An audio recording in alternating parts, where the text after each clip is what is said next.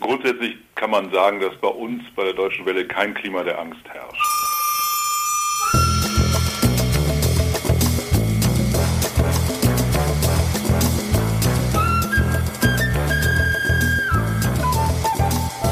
Hallo und herzlich willkommen zur Medienwoche, dem wöchentlichen Medienpodcast von mir, Stefan Winterbauer von Media und meinem lieben Kollegen Christian Mayer von der Welt. Guten Tag. Am anderen Hallo. Ende der Leitung. Auch bei uns herrscht kein Klima der Angst.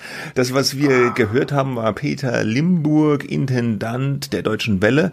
Den haben wir nachher gleich noch im Interview. Da geht's um Ärger bei der Deutschen Welle aufgrund eines Guardian-Artikels dazu. Später mehr.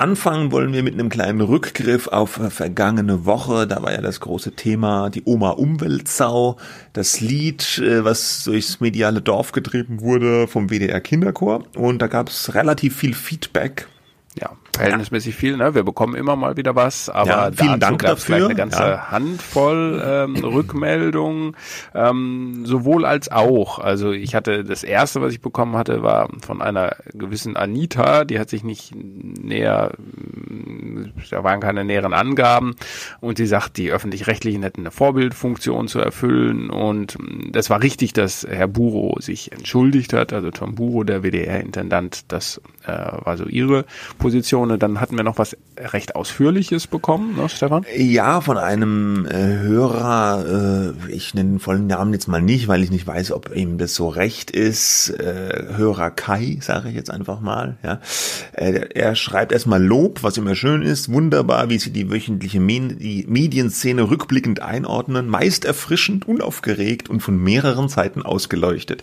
Das ist schon mal schön, vielen Dank dafür. Dann kommt aber die Kritik. Er macht es sehr schlau. Ja, Erst ein bisschen loben, dann kritisieren. Aufgefallen ist ihm bei der Analyse zum WDR-Lied allerdings, dass wir einige wesentliche Aspekte seiner Meinung nach einfach vergessen haben. Äh, er nennt hier den Hinweis auf die Greta-Synchronisierung am Ende des Liedes. Äh, da ging es darum, dass am Ende dieses Liedes nochmal ein O-Ton von Greta Thunberg eingespielt wurde und die Kinder haben ihre Lippen dazu bewegt. Der O-Ton war dieses We will not let you get away with this. Äh, und wir hätten weggelassen den Einsatz des WDR Kinderchores in Südkorea, Südkorea. Da schreibt er bei angeblich vorheriger Schulung zum Klimabotschafter. Hm. Ja, die haben mal so eine Reise mit dem Chor nach Südkorea für einige Konzerte unternommen. Ne? Und das dahinter steht dann sozusagen der Vorwurf, ey, ihr könnt nicht über andere urteilen, dass sie Umweltsäure sind, wenn ihr selber euch in ein Flugzeug mhm. setzt äh, mit ähm, mit äh, mit allem, was so dazugehört und dann ähm, euch darüber äh, über andere lustig machen. Ne? Und was wir auch noch vergessen hätten, es ist eine längere Liste, nein, es ist jetzt auch der letzte Punkt, äh, wäre dieser Tweet eines freien WDR-Mitarbeiters, der so sinngemäß, ich paraphrasiere, jetzt getwittert hat, ja, die Oma, äh, äh, die war doch wohl weniger eine Umweltsau, äh, äh, vielmehr eine Nazisau, ja, wegen der Generation. Und das hat auch für massiven Ärger dann noch gesorgt. Ja. Wir haben Gut. tatsächlich, ich meine, wir haben das schon mitgekriegt mit diesem Nazisau-Tweet und auch mit dieser Synchronisierung. Wir haben tatsächlich das so absichtlich nicht erwähnt, weil wir dachten, dass das nicht so zur übergeordneten Debatte über dieses Lied jetzt. Es hatte ja ganz viele Facetten gehört. Ich meine, natürlich war dieser Nazisau-Tweet dämlich, ja, aber der trägt jetzt auch nichts dazu bei, wenn man darüber diskutiert, finden wir zumindest, ob jetzt dieses Lied äh, äh legitim war und ob die Reaktionen auf dieses Lied legitim waren. Jetzt kann man sagen, okay, das war auch eine Reaktion auf dieses Lied und die war sicherlich illegitim, aber dieser Nazi-Sau-Tweet, der war so ja, ich sag mal, offensichtlich daneben und, und, und bescheuert. Das Fass wollten wir jetzt einfach nicht auch noch aufmachen. Das war eh schon eine sehr lange Diskussion, ja, oder? Ja, und äh, ja, auch, ja, das sind alles so Aspekte, die kann man nennen. Da geht es dann ja auch mehr um die Klimadebatte an sich. Wer ist hier eigentlich ein Heuchler und wer kann dem anderen sagen, was er tun und lassen soll? Aber wir hatten ja uns ja mehr sozusagen auf die Entstehung dieses Shitstorms ähm, äh, konzentriert. Wie, wie konnte das entstehen? Das war nämlich äh, war so das nicht ja. so eine Art ähm, Meta, äh, so eine so eine Hysterie, äh, die die da entsteht und wie entstand die? Das war so ein bisschen der der Gedanke hinter dem Aspekt, den wir und, jetzt noch äh, Der Nazi-Sau-Tweet, das war ja so eine Art Nebenshitstorm, so nenne ich das jetzt mal, der da entstanden ist. Und da haben wir einfach gedacht, manchmal muss man sich vielleicht auch ein bisschen so konzentrieren, damit es nicht allzu sehr ausufert. Es ufert ja manchmal eh schon ein bisschen aus, wenn man so zu zweit ist und redet. Ja, aber trotzdem vielen Dank für dieses Feedback, fanden wir konstruktiv und auch interessant, weil es ist ja tatsächlich so immer interessant zu hören, was die Leute, die Hörer auch denken, was man vielleicht äh, besser machen kann oder weggelassen hat und deswegen jetzt auch diese kleine Feedback-Runde hier. Ja. Der Hörer sagt, eine weitere Mail, der übrigens auch so, ganz äh, kurz noch, der sagte auch ja. noch, fand ich interessant, ich persönlich finde das Lied nach wie vor lustig, hätte ich jetzt gar nicht gedacht, hätte allerdings vom Senderchor noch ein zweites Stück auft äh, auftreten lassen, die das Miles More Konto der kecken Luisa Neubauer satirisch aufs Korn nehmen. Wäre vielleicht eine Idee gewesen. Ja. ja. Ich hatte eine ähnliche Mail, die ein bisschen kürzer war, äh, noch bekommen, dass äh, von einem Hörer, der auch sagt, wesentliche Informationen würden übergangen. Also man merkt, da ist ähm, ja, das hat die Leute schon beschäftigt, ja, ähm, unabhängig davon, ähm, was man nun für eine Position hat oder nicht. Man kann es nicht einfach so abtun, aber ähm, am Ende steht vermeidbar gewesen wäre es eben auch wahrscheinlich die ganze Debatte und das war ja auch unser einer der Punkte, die wir in der vergangenen Sendung machen wollten. Aber jetzt gehen wir, glaube ich, mal noch ganz unsere Schnellrunde. Ja, noch eine Sache, weil wir jetzt schon so schönes Feedback machen. Vielleicht jetzt mal am Anfang der Sendung der Aufruf, gerne mehr Feedback, gerne immer auch eine Mail schicken. Die Adressen lauten medien-woche at media.de oder medien-woche at welt.de. Und jetzt wirklich zur Schnellrubrik.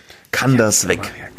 Kann das weg. Ähm, also einen anderen äh, PR-GAU, sage ich jetzt mal, erlebte in dieser Woche Joe Kaiser. Das ist der Chef von Siemens. Ja.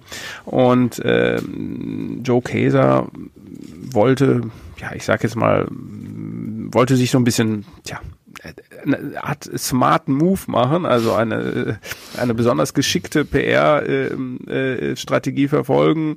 Oder er, man könnte auch sagen, er wollte sich vielleicht an die Klimabewegung äh, ran anbiedern. Er hat nämlich Luisa Neubauer, so einer, äh, die bekannteste Figur eigentlich hinter Fridays for Future. Nach Greta.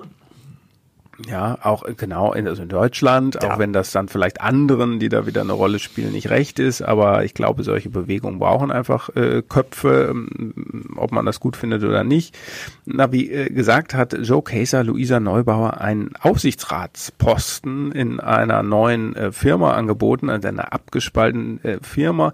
Siemens gründet aus, Siemens Energy, ja, und da braucht es natürlich auch dann, wenn das ein eigenständiges Unternehmen wird, einen Aufsichtsrat und in diesen Aufsichtsrat, ähm, mehrköpfig, das sind ja immer viele verschiedene Leute, sollte Frau Neubauer einziehen oder er hat es ihr zumindest angeboten und sie hat es dann abgelehnt, postwendend. Ach, sowas, ähm, ne?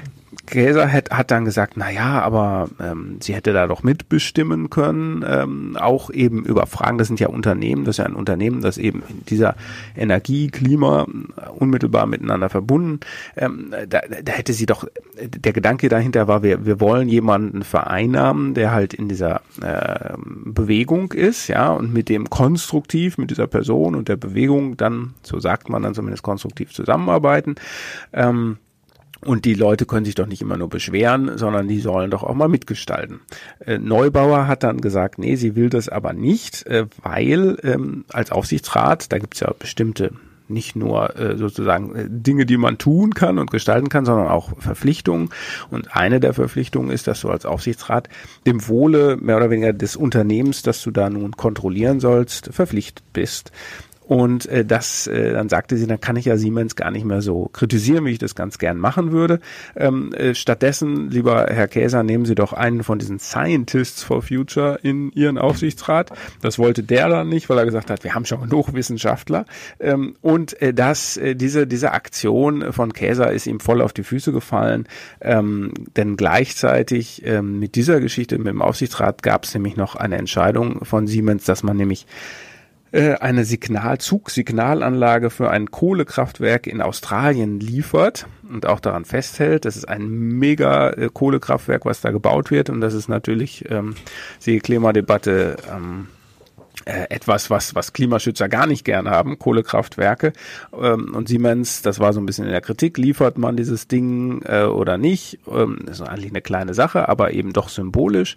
Und dann hat Siemens gesagt, nee, klar, das liefern wir aus. Und dann war natürlich ähm, der Kessel äh, am Kochen und äh, statt äh, sozusagen einer neuen Aufsichtsrätin hat Joe Kaeser dann einen, äh, ja, auch wieder mal einen Shitstorm bekommen. Ja, da zeigt sich, dass die äh, Aktivisten von Fridays for Future, man muss es sagen, so PR-mäßig und Social Media-mäßig einfach ein bisschen mehr auf dem Kasten haben als die Konzerne oder zumindest in diesem Fall als Siemens. Die haben nämlich gleich, also Luisa Neubauer, du hast es beschrieben, hat sehr geschickt dieses äh, durchsichtige Pseudo-Angebot, so nenne ich es jetzt mal, äh, von Käser aufgegriffen und gesagt, nee, das ist ja, und hat es gleich thematisiert, ja, dass sie, dass es hier darum geht, sie eigentlich ja ein bisschen mundtot zu machen mit diesem Angebot nach dem Motto, wenn ich das machen würde, könnte ich ja Siemens gar nicht mehr kritisieren, ich wäre dem Unternehmen ja verpflichtet.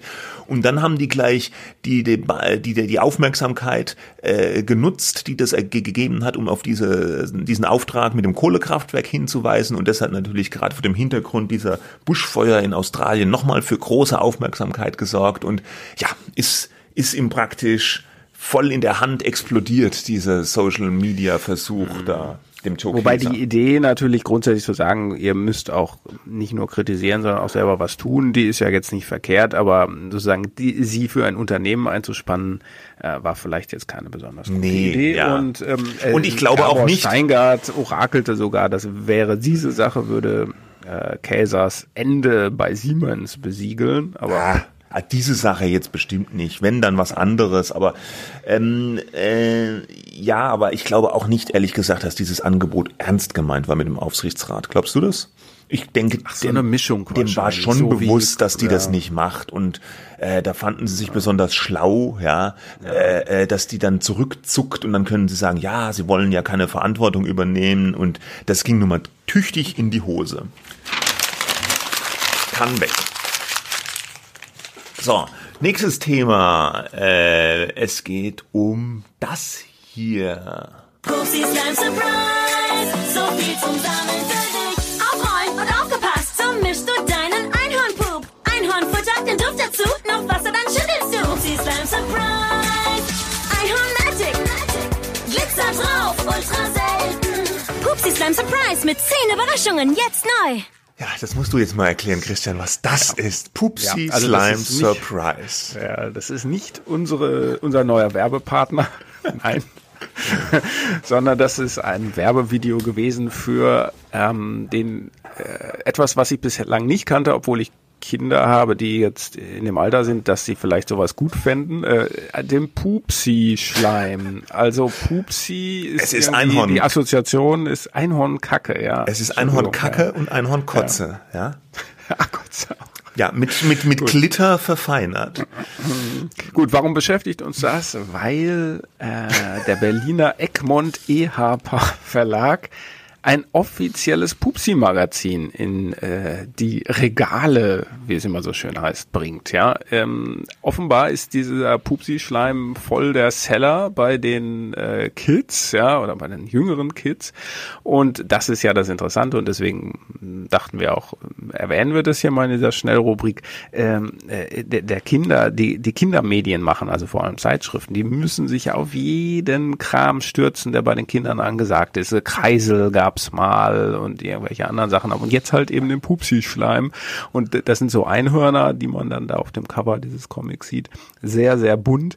Aber es ist im Grunde ein Werbeträger natürlich für dieses Schleimgemisch. So ein Pulver, was man reingießt in so einen Behälter und dann Wasser dazu und dann hast du halt. Ja, und es Schleim. gibt dann auch, mich hat das nachhaltig fasziniert. Du hast mir da ein paar Videos geschickt. Es gibt dann so kleine äh, Figuren, die natürlich auch äh, tätowiert sind, ja, und gepierst. Da wird schon äh, in Kindesbeinen werden da schon gewisse äh, Rollenerwartungshaltungen äh, gesetzt.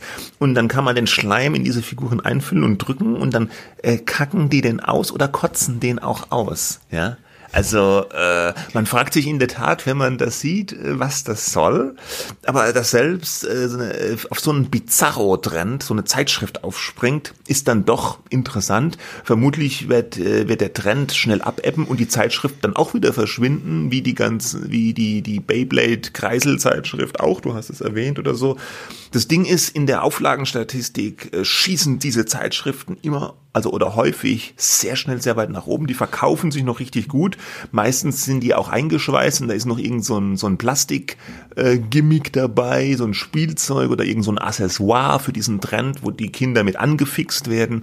Und das, das ist halt ganz oft Pistolen übrigens für Jungs und Schönheitssets für die Mädchen. Also ich habe das mal ähm, am Kiosk ein bisschen genauer mir angeschaut. Also es ist sehr rollentechnisch verteilt. Ja, ja da ist es noch nicht so angekommen mit dem mit dem mit der Gender Equality. Quality. Ja, und auch das ähm, Mediensterben, sozusagen das Printsterben ist da noch nicht angekommen, denn das kaufen die Eltern nämlich noch auf äh, Papier. Ja, ich meine, manche Eltern kaufen halt Geolino und manche kaufen den Pupsi-Schleim. Ja. Das ist Gut. echte Verdauungsmagie. Okay, damit können wir dieses Thema auch ad acta legen. Ja. Kommen wir zum nächsten Thema. Ähm, wie, ganz ernst jetzt plötzlich wieder. Diese Woche gab's ähm, das Endgame in Sachen Verkauf der Mitteldeutschen Zeitung. Die, die, die Dumont-Gruppe aus Köln, mittlerweile kann man ja fast schon nicht mehr sagen Verlag, ne?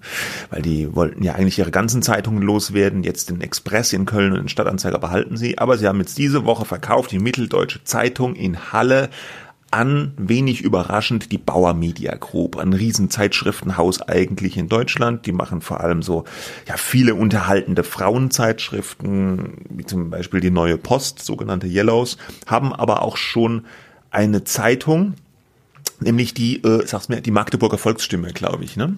Ja, genau. Die ist im selben Bundesland, äh, Sachsen-Anhalt, aber die Verbreitungsgebiete sind relativ hart voneinander abgegrenzt. Das sind ja alles beides ehemalige SED-Zeitungen, also Parteizeitungen in der DDR gewesen und die haben natürlich darauf geachtet, dass die Verbreitungsgebiete schön äh, abgeteilt, die sollten sich ja keine Konkurrenz machen, denn die sollten die Bevölkerung möglichst breit, großflächig erreichen mit den Botschaften des Sozialismus. Ne? Genau, und das kommt jetzt aber auch dem, dem, dem Verkauf zu Pass, weil da die Verbreitungsgebiete so schön abgetrennt sind, wird vermutlich das Kartell Kartellamt da auch nichts dagegen haben. Äh, ja, jetzt muss man abwarten. Eine Bauer. Sache noch, ja? ja, eine Sache noch, äh, weil du sagst, das kam jetzt nicht so überraschend. Ne? Also hm. äh, die waren immer im Gespräch neben Matzak, das ist ein weiterer Regionalverlag, dem die Leipziger Volkszeitung gehört. Aber dass das dann die doch kaufen würden, hätte man eigentlich nicht erwartet. Ich hatte das schon vor Weihnachten äh, berichtet, dass Bauer der Favorit ist und dass es da Gespräche gibt. Aber ich fand es dann am Ende hätte man eigentlich gedacht, genau wie du eben gesagt hast, die haben ja nur eine Zeitung. Äh, was wollen die denn da eigentlich damit, dass die nochmal was in Zeitungen investieren? Also die Verlegerin Yvonne Bauer. Aber genau aus diesem Grunde, weil man halt was zusammenlegen kann, hat, macht es dann eben doch äh, Sinn und der Kaufpreis war mit rund 50 Millionen in offizielle Angaben ähm, noch ganz erschwinglich, denn man verdient Geld in Halle. Ja, ist mm, ja auch nicht mhm. selbstverständlich. An dem Zusammenhang fällt mir ein, in diesem Jahr schon noch nichts über die Friedrichs aus Berlin gehört. Ja, die haben ja Dumont die Berliner Zeitung abgekauft. Äh, mm, erstaunlich ruhig geworden. Aber da kommt, da kommt bestimmt noch was dieses Jahr. Aber damit erstmal weg. Der, der Verleger war doch äh, gebeten, seine Stasi-Akten zu veröffentlichen von äh, den Gutachtern Marianne Birtler und da ist aber noch nichts passiert, äh, ne? Nein, ist noch nichts auf der Seite gewesen. Die freuen sich wahrscheinlich, dass es mal ein paar Tage jetzt ohne neue Schlagzeilen gibt. Okay. Weiter okay. zum nächsten Thema. Rezo, der allseits beliebte CDU-Zerstörer und Star-YouTuber, möchte nicht RTL-Star werden. Das ist jetzt ein bisschen pointiert zusammengefasst.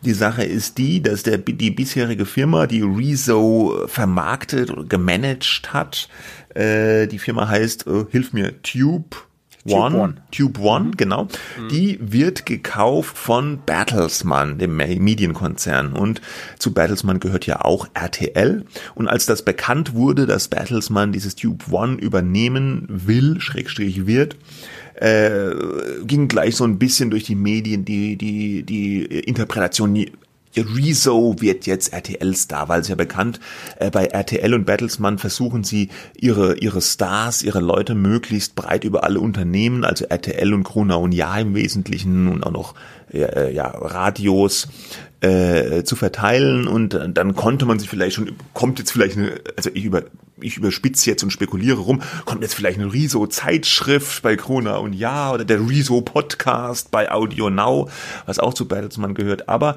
das wird alles nicht passieren, weil Riso hat offenbar keine Lust darauf und hat jetzt äh, schon, bevor der Verkauf richtig durch ist, schnell das Management gewechselt. Der ist überge rübergegangen zu einem äh, deutlich kleineren Unternehmen, das heißt All In aus Köln.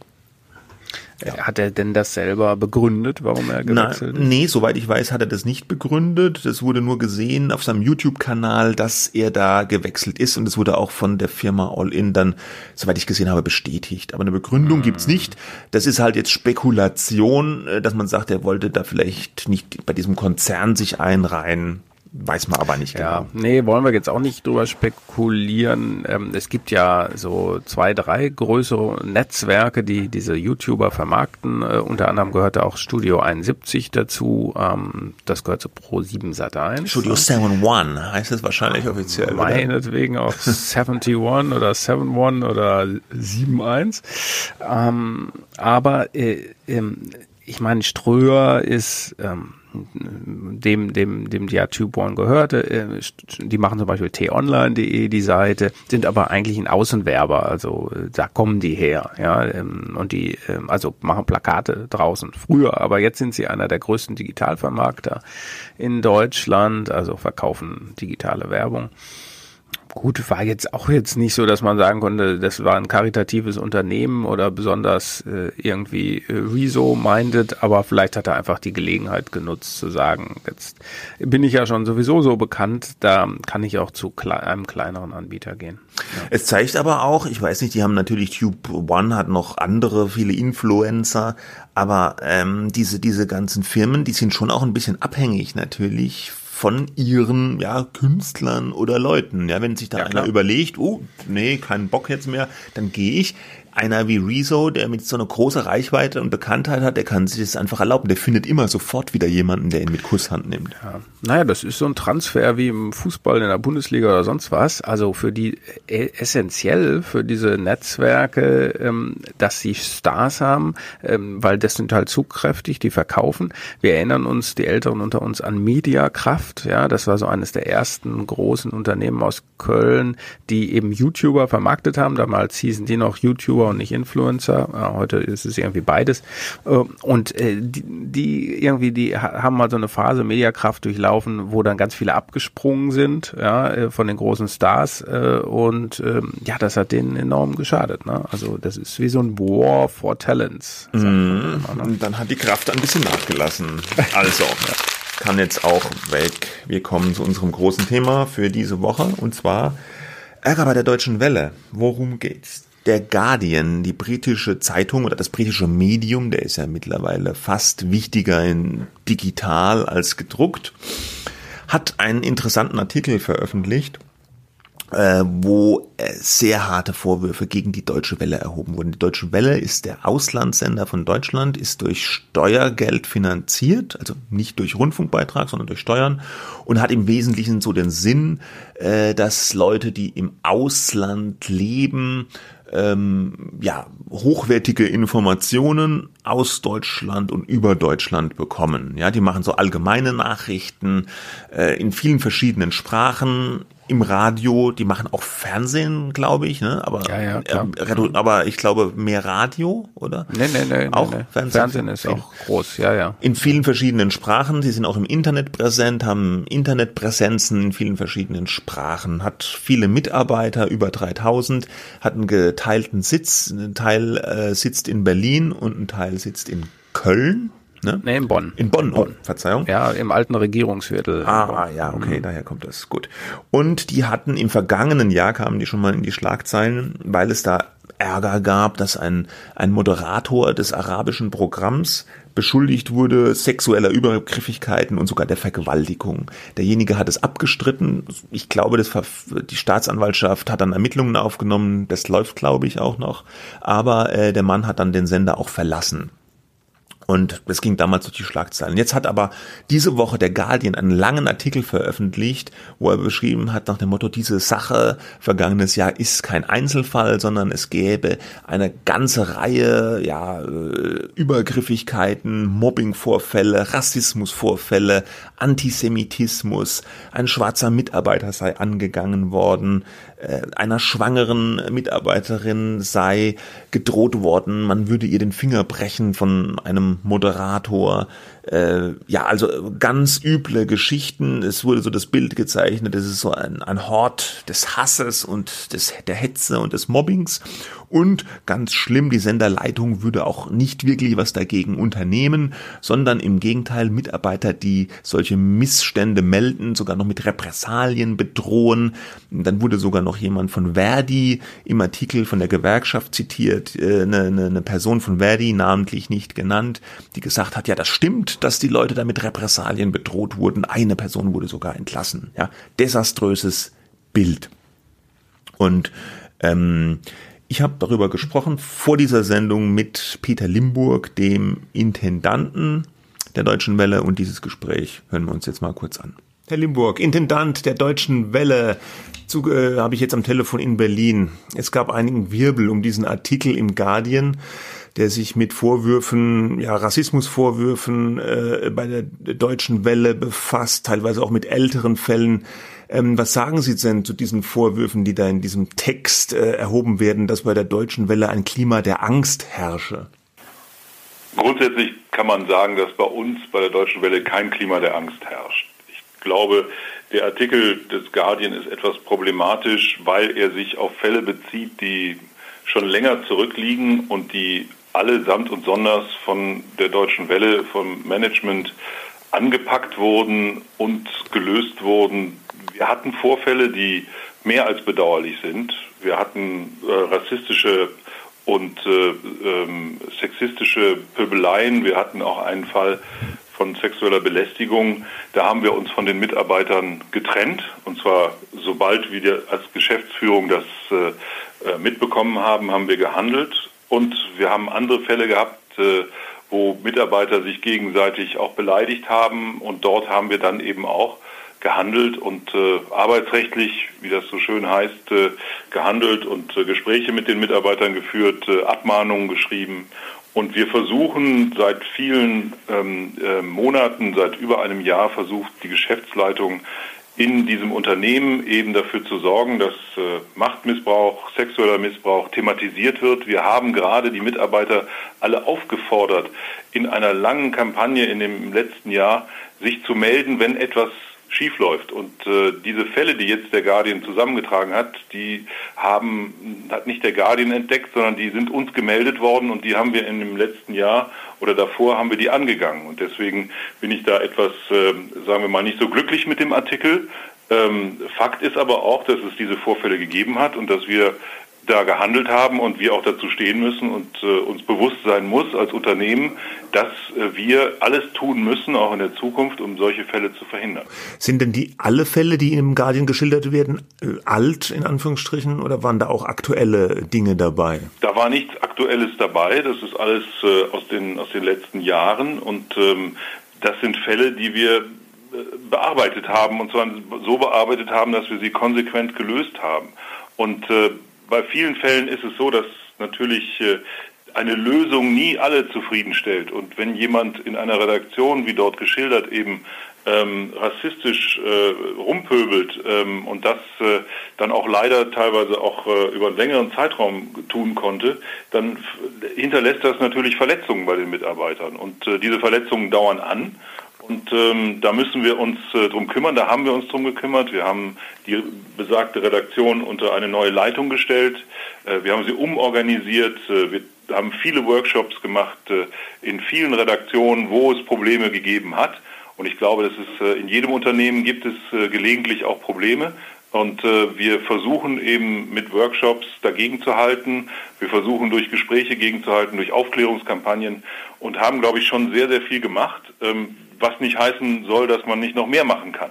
Aber ich glaube, wir sind äh, auf, einem, auf einem guten Weg und äh, äh, waren natürlich nicht besonders beglückt, dass wir jetzt einen Artikel bekommen haben, dazu auch noch geschrieben von einem Mitarbeiter, der im Unfrieden geschieden ist von der Deutschen Welle. Ähm, das fanden wir jetzt etwas, etwas schwierig und nicht nur wir als Geschäftsleitung, sondern auch der Personalrat und viele, viele Mitarbeiter haben diesen Artikel als schwierig empfunden. Warum glauben Sie denn, erscheint dieser Artikel jetzt? Ähm, Ihr Sprecher sagte mir, die Fälle seien mindestens 18 Monate alt, also schon über ein Jahr her. Haben Sie eine Idee, warum der Guardian diesen Text jetzt bringt?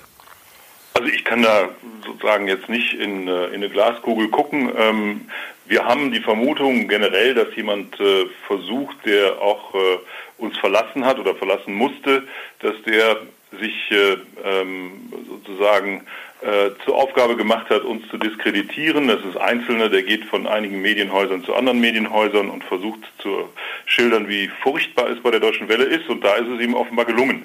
Und ähm, nun kann man solche Fälle nie ausschließen, aber ich kann nur jeden Journalisten einladen, sich äh, selbst ein Bild zu machen über die angeblichen Zustände in der deutschen Welle. Und auch wenn bei uns nicht immer alles Gold ist und auch wir sicherlich äh, Probleme haben, ähm, im Miteinander, gerade bei so vielen ähm, Kulturen. Das sind äh, 30 äh, Sprachen, die hier ähm, produziert werden. Das sind äh, Menschen aus 60 äh, äh, Nationen. Da ist ein Potenzial gegebenenfalls einfach auch da für Konflikte. Aber ich lade wirklich jeden ein, sich hier ein Bild zu machen und es ist nicht ganz so schrecklich, wie der Garden jetzt geschildert hat. Im Gegenteil. Mhm. Mhm. Ein schwerwiegender Vorwurf, der in dem Text ja auch gemacht wurde, ist der der Repressalien. Da wurde geschildert, Leute, die äh, Missstände gemeldet haben, hätten, äh, wären Repressalien ausgesetzt gewesen, seien mit rechtlichen Schritten bedroht worden. Es wurde sogar jemand von der Gewerkschaft Verdi zitiert in dem Text, äh, eine Person, die gesagt hat, ähm, das sei sogar zu einer Kündigung gekommen, weil sich da jemand gemeldet hat. Äh, was sagen Sie dazu, speziell auch zu diesem Verdi-Vorwurf, der in dem Guardian-Text äh, vorkommt? Also wir haben mit einem einzelnen Mitarbeiter von Verdi, äh, der auch hier Personalrat ist, eine sehr unterschiedliche Auffassung über die Behandlung eines Falles, ähm, den ich auch gerade eben angerissen habe, nämlich dass ein ehemaliger Mitarbeiter dessen ähm, Verhalten einfach nicht mehr hinnehmbar war und das Vertrauensverhältnis zur Redaktionsleitung, zur ähm, spezifischen Redaktionsleitung ähm, zerstört war, dass wir uns von dem getrennt haben. Und da hat Verdi einen Fall gesehen, oder Verdi will ich gar nicht mal pauschalisieren, aber jedenfalls dieser ähm, Verdi-Vertreter hier im Unternehmen und ähm, hat diesen Fall so interpretiert, als würden wir da einen Fehler machen. Wir sehen das ganz anders und ähm, auch die breite Mehrheit ähm, ähm, unserer, unserer sonstigen Mitarbeiter äh, hat Verständnis dafür. Aber gut, das gibt manchmal auch unterschiedliche, unterschiedliche Einordnungen und äh, das kann man nicht ausschließen, dass man auch mal mit Verdi-Vertretern unterschiedliche Einschätzungen hat. Aber ähm, grundsätzlich, glaube ich, muss man, muss man schon, schon einfach sagen, wir bemühen uns hier im Haus wirklich um ein gutes Miteinander. Und äh, das tun wir seit, seit, seitdem ähm, ich hier Intendant bin. Und wir werden das auch weiter tun und wir werden auch weiter über alle Themen mit den Mitarbeitern reden ähm, und werden da, wo wir, wo wir sehen, dass vielleicht auch noch was im Argen ist, werden wir das natürlich anpacken und zwar schleunigst. Aber es geht auch nicht nur um verschiedene Einschätzungen, sondern eigentlich um, um, um verschiedene Faktenaussagen. Also Verdi und die Quellen des Guardian sagen, die Deutsche Welle-Führung hat Repressalien ausgeübt gegen Mitarbeiter, die da Missstände melden wollten. Und Sie sagen, das stimmt nicht, oder? Also das ist so, dass wir grundsätzlich davon ausgehen, dass das unsere Führungskräfte nicht tun. Die Deutsche Welle ist ein Unternehmen, das wie gesagt in 30 Sprachredaktionen aufgeteilt ist mit sehr vielen Ressorts und äh, ein großes Haus von 3000 Mitarbeitern. Wir können nicht ausschließen, dass es sozusagen hin und wieder zu solchen Fällen gekommen ist. Da, wo wir als Geschäftsleitung das mitbekommen, gehen wir eisenhart dazwischen und versuchen das sozusagen zu unterbinden oder eben auch diese Führungskräfte dann, wenn es tatsächlich stattgefunden hat, eben von ihren Posten äh, zu entbinden. Aber es ist keine Systematik dahinter und ähm, ich äh, bin sicher, dass es äh, auch teilweise unterschiedliche Interpretationen gibt von, von Menschen, die, die sagen, sie würden hier nicht, nicht gut behandelt. Aber die große, breite Mehrheit sieht das nicht so. Und wenn es Fälle gegeben hat, und ich will nicht ausschließen, dass es den einen oder anderen Fall gegeben hat, ähm, dann ist das natürlich ganz klar unsere Aufgabe als Geschäftsleitung, das eben anzupacken und zu verändern. Haben Sie denn äh, Kontakt zum Guardian oder dem Autoren gesucht wegen des Artikels? Nein, er hat ja auch keinen Kontakt zu mir gesucht. Also insofern, ähm, der Guardian hat äh, einen Fragenkatalog äh, sozusagen bei uns hinterlegt, den, den hat unser Sprecher äh, beantwortet und äh, das war's dann. Also ähm, auch die Personalräte hätten sich mal gewünscht, äh, dass äh, ähm, der Kollege vom Guardian, ähm, der ja bei uns gearbeitet hat und ja auch weiß, dass es Personalräte bei uns gibt, ähm, wenn sie auch mal gefragt worden wären, ist aber nicht so. Mhm. Wollen Sie gegen den Text vorgehen in irgendeiner Form? Nein, ich würde mich freuen, wenn der Guardian vielleicht äh, uns auch in irgendeiner Form Gelegenheit gibt, äh, vielleicht die Dinge auch mal so darzustellen, wie wir es sehen. Ähm, aber vorgehen werden wir da nicht. Das äh, ist meist der falsche Weg. Mhm. Ähm, Gab es auch externe Reaktionen auf diesen Artikel? Also intern sicherlich. Äh, Sie haben auch schon an, angedeutet, die Belegschaft hat sich da äh, auch angegriffen gefühlt. Es wurde ja mittlerweile auch so ein offener Brief formuliert von der Belegschaft, die sagen, das ist nicht alles so, wie es in diesem Artikel steht. Aber gab es auch, äh, wie haben Sie die anderen Medienreaktionen erlebt? Also andere Medien, die vielleicht über diesen Guardian-Artikel, die den aufgegriffen haben? Also ich äh, kann mich da jetzt nicht beschweren. Wenn Sie so einen Artikel haben, äh, müssen Sie damit rechnen, dass darüber berichtet wird. Und ähm, ich fand die Berichterstattung insgesamt hier in Deutschland fair, ähm, weil auch wir da zu Wort kommen konnten und auch äh, unsere Position von der Deutschen Welle eben auch dort Einklang finden konnte, sowohl von der Geschäftsleitung als auch von den Personalräten. Also ähm, das sind äh, Themen, da freut man sich nicht drüber, aber das ist, äh, finde ich, alles in allem fair abgelaufen. Alles klar. Vielen Dank. Ja, soweit Peter Limburg im Gespräch. Ja gut, er gibt ja praktisch zu, was heißt, er gibt zu, er räumt ein, dass es diese Vorfälle gab. Es ist unstrittig, äh, dass diese Sachen passiert sind, die der Guardian beschreibt, aber die regen sich bei der Deutschen Welle halt vor allem darüber auf, dass die so tun beim Guardian, als ob das jetzt alles aktuell wäre und sie verwahren sich halt gegen diesen Vorwurf, dass es da Repressalien gegeben habe.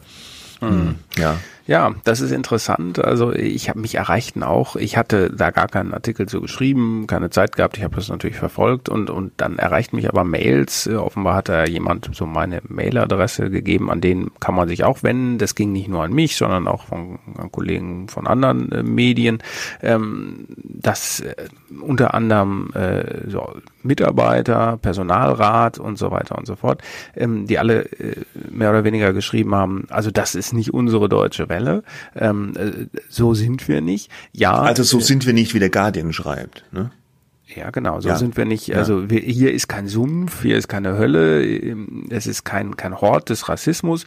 Ja, es, es gab diese Fälle und sie seien alle ähm, ja angegangen worden. Ne? Du, du kannst solche Konflikte, ja, das sagt Limburg ja auch nie ganz äh, verhindern. In jedem Unternehmen gibt es sicherlich Fälle von sexueller Belästigung, auch von Diskriminierung und so weiter. Und äh, auch viele große, auch kleinere Unternehmen hoffentlich haben ja mittlerweile so, so Mechanismen eingerichtet, wo sich Mitarbeiter an Vertrauenspersonen wenden können oder vielleicht anonym Hinweise geben können. Das brauchst du heute einfach. Ähm, ich weiß nicht, ob die Konflikte wirklich zugenommen haben. Ich glaube eher, äh, dass, dass man sensibler geworden ist und dass auch oft sind es ja äh, Frauen, die dann belästigt werden im Unternehmen von, von Männern, dass die sich äh, häufiger trauen. Früher war das so eingepreist, naja, ähm, also früher meine ich 60er äh, vielleicht oder noch früher und, und jetzt gab es dann halt die ganze MeToo-Diskussion und es ist natürlich selbstverständlich, dass man als Unternehmen sich nicht leisten kann, dass es da irgendwelche verbalen oder sogar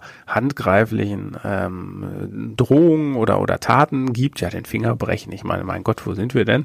Äh, aber ähm, ich fand das jetzt äh, ja, ich, ich hatte, ich hatte den Limburg vor einem halben Jahr mal interviewt und da hatte ich diese Fälle gesehen, aber die waren tatsächlich erstmal äh, nicht abgehakt, sowas kann man glaube ich nicht ganz abhaken, aber die waren bekannt und da wurde bereits darauf reagiert, ähm, da hat man sich von Leuten getrennt und ich ähm, dachte dann jetzt mal abgesehen davon, dass das eben immer wieder äh, kommen kann in jedem Unternehmen solche Fälle und dass es dann immer darauf ankommt, wie geht man da nicht, äh, mit um, dass man es verhindern kann man sowas in der Regel glaube ich nicht vollkommen, auch wenn man natürlich ein Klima schaffen kann, dass, dass das verhindert. Ja, das sagt er ja auch. Ja. ja Ne, so und und und deswegen hatte mich das jetzt überrascht, dass der Guardian das in dieser Härte alles aufgeschrieben hat und ich war auch ein bisschen verwirrt, weil ich gedacht habe, huch, was ist denn da jetzt schon wieder?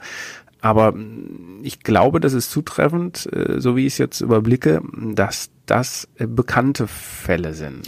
Ja. ja, also das ist das Interessante. Wenn man den Guardian-Artikel liest und sich nicht näher vorher mit dem Thema beschäftigt hat, dann entsteht der ganz starke Eindruck, Jetzt aktuell geht es bei der deutschen Welle drunter und drüber. Ja, jetzt aktuell herrscht da diese Atmosphäre äh, äh, äh, des Mobbings, der der Übergriffigkeiten und so weiter.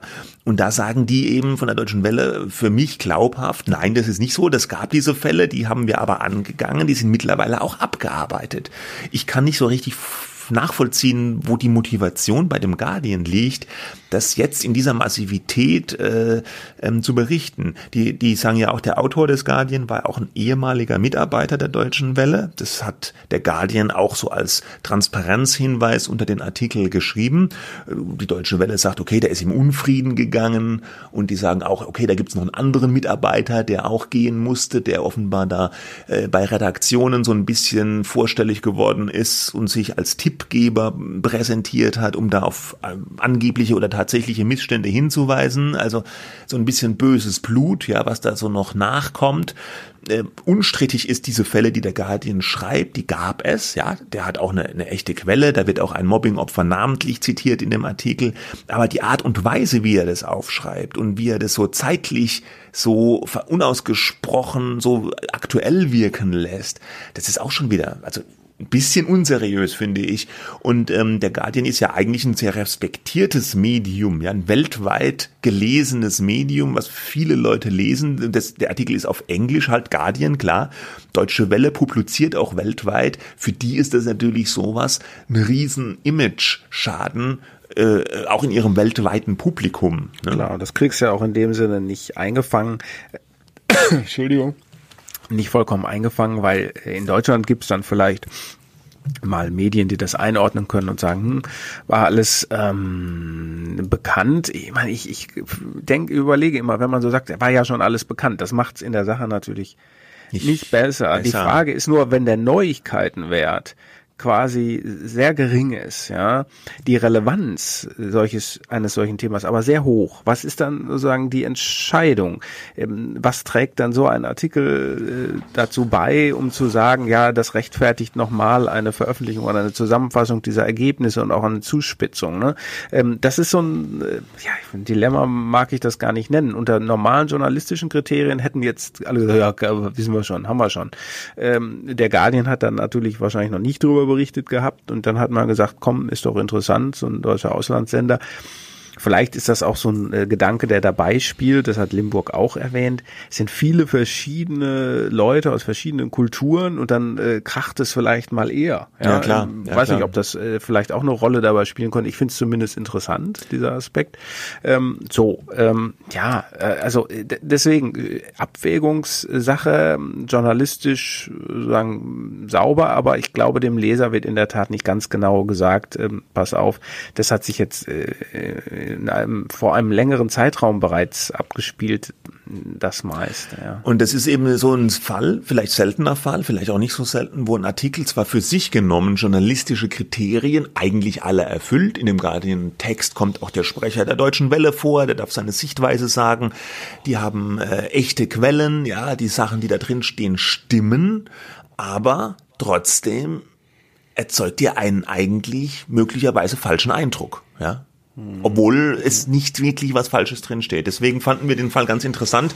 Ich finde problematisch hier auch die Rolle, die die Gewerkschaft Verdi spielt, muss ich ganz ehrlich sagen. Die äh, machen harte Aussagen in dem Guardian-Artikel, die werfen dem äh, der Deutschen Welle in dem Guardian-Artikel knallhart vor Repressalien gegen Mitarbeiter äh, anzudrohen und sogar jemanden entlassen zu haben. Äh, deswegen, ich habe versucht im Vorfeld auch jemanden von, von Verdi dazu zu befragen äh, habe da äh, eine Mail geschrieben, habe da auch angerufen, hab, wollte jemanden für diesen Podcast gerne auch im O-Ton von Verdi haben nochmal oder wenigstens schriftlich die Fragen beantwortet, keine Antwort bekommen dazu. Ja, ja haben, die haben nur geschrieben, schlecht. sie haben das weitergeleitet und ob man, wann man sich dazu äußert, können sie aber nicht sagen. Das ist ja, das ist bisschen schwach, ne? schlecht. Wenn man gerade, das ist mehr als nur ja, schwach. Ja. ja, du kannst ja nicht als als Gewerkschaft bist du dann ja der Part, der sagt, wir schützen die Mitarbeiter äh, eben vor Drohung, vor Druck, vor Rausschmiss, sonst was, ja. Und dann gibt es einen konkreten Fall, wo man sich auch aus dem Fenster hängt und mit konkreten Vorwürfen und dann fragt ein anderes Medium nach ähm, und dann heißt es, wir leiten das weiter. Das ist irgendwie unglaubwürdig. Ne? Da, vielleicht sind sie da auch ein bisschen vor den Kachen gespannt worden.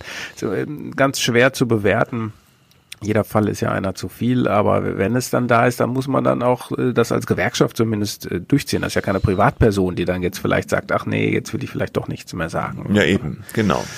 Was ähm, äh, diesen einen Aspekt äh, mit der Diversität, der fiel mir eben noch auf. Ne? Das heißt ja immer, dass ähm, dass Medienunternehmen, dass Redaktionen vor allem diverser werden sollen. Und ich glaube, ne, es gibt ja wahrscheinlich wenige Redaktionen in Deutschland, wahrscheinlich keine, die diverser ist als die Deutsche Welle. Ne?